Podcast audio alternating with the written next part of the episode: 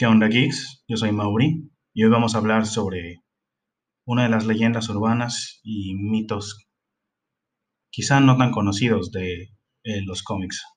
Estas son las apariciones en la vida real de John Constantine.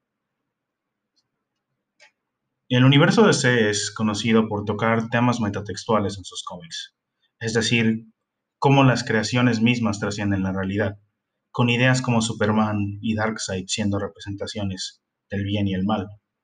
Muchos de estos cómics han realizado la pregunta de cuánto poder le puedes poner tú a tu creación y qué pasa con esta creación cuando ésta trasciende al autor mismo como una idea o concepto. En este universo, pocos personajes tienen la infamia y la suerte que carga consigo John Constantine, un mago del universo DC. Su apariencia está basada en el músico Sting, es conocido por engañar demonios e incluso dioses por igual. Un apostador muy astuto. Él incluso ha engañado a todos los príncipes demoníacos del infierno, de tal manera que ninguno de ellos puede reclamar su alma sin iniciar una guerra que traerá consigo el apocalipsis, cosa la cual quieren evitar, porque simbolizaría el fin del infierno y la victoria de los ángeles. Si bien quizá este no sea el mago más poderoso o inteligente, John sin duda es el más astuto y el más suertudo. Siempre ha logrado hacer lo imposible. Claro, quizás no tenga el acceso a todos los artefactos del Dr. Fate, ni el poder ni potencial innato que tiene Satana. Sin embargo, una cosa que John, que John siempre ha sido capaz de hacer es ver situaciones imposibles y lograr sacar de una manera en la cual él siempre termina ganando. Al igual, a diferencia de sus otros personajes, John parece tener la habilidad de hacer lo que ningún otro personaje del universo desea sido capaz de hacer. Y es que este personaje, según dicen muchos escritores, tiene la capacidad de trascender las mismas páginas del cómic y conocerlos en la vida real.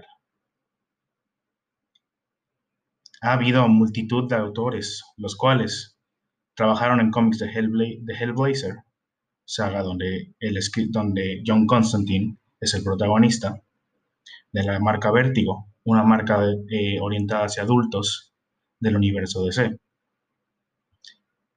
los cuales aseguran que este personaje se les apareció frente a ellos como una fuente de inspiración. Todas estas apariciones ocurren al momento en el cual ellos estaban escribiendo para el personaje.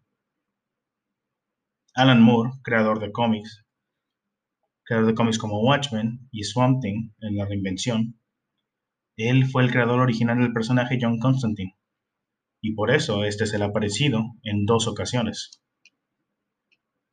Él escribe cómo se encontró a este personaje la primera vez en 1985, poco después de que este personaje fuera introducido por primera vez.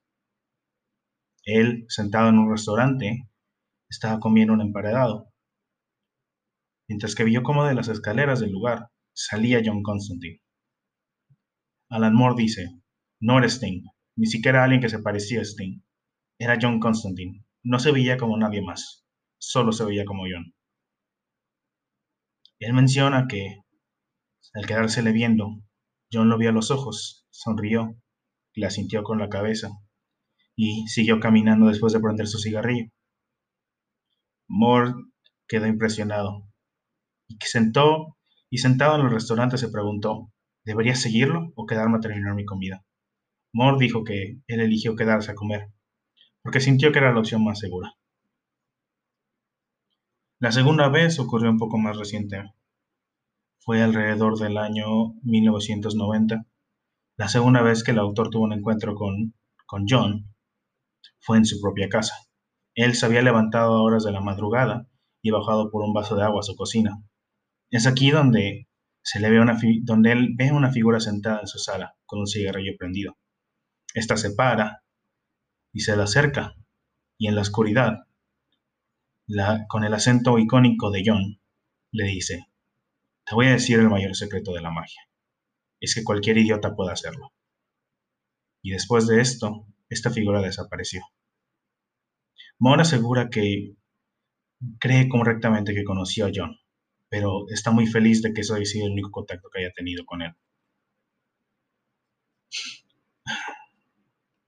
Otros, otros autores que han trabajado en los libros de Hellblazer aseguran tener historias similares. Jaime Delano, el escritor de Hellraiser original, había dicho que se encontró frente a un museo de Londres. Él dice, me lo topé en la calle, caminé del lado de él. Nos pasamos mutuamente, y después de eso, nosotros dos nos volteamos. Creímos habernos reconocido, y lo hice. Al verlo, abrí mi boca, como si quería decirle algo, pero al poco tiempo la cerré. Verdaderamente no sabía qué decir, qué sería apropiado decir, no tenía palabras para cómo comunicarme. Tras esto, él se dio la vuelta y siguió caminando, y yo al poco tiempo hice lo mismo. Peter Milligan, otro escritor de Hellblazer, dentro después, dice habérselo encontrado en una fiesta alrededor del año 2009. Él lo vio a la distancia. Sorprendido por este, sorprendido por este, él rápidamente corrió hacia el lugar donde lo había visto. Pero cuando llegó ahí, John se había ido, John se había ido del lugar, sin haber dejado rastro. Nadie más lo había logrado ver. Por último, Brian Azarello, otro escritor de Hellblazer y de la saga y de los libros de Vértigo, asegura que él estaba sentado en un bar, justo después de haber entregado una de las historias de John. Ahí, en una mesa solitaria, vio una figura. Al verla más al enfocarse más en ella, vio que era John Constantine. Cuando éste lo vio, John alzó su vaso como una muestra de celebración y apreciación de él. Luego de esto le ofreció una bebida. Azarelo pensó en acercarse, acercarse a beber con él. Sin embargo, Azarelo menciona que dijo que no lo haría. La razón siendo porque, cuando se trata de John Constantine, lo último que quiere ser es su amigo.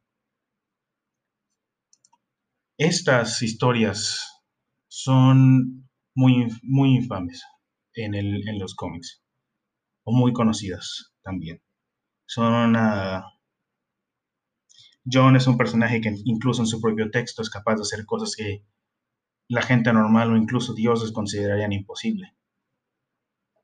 La pregunta es qué tanto poder le podemos dar a esta creación.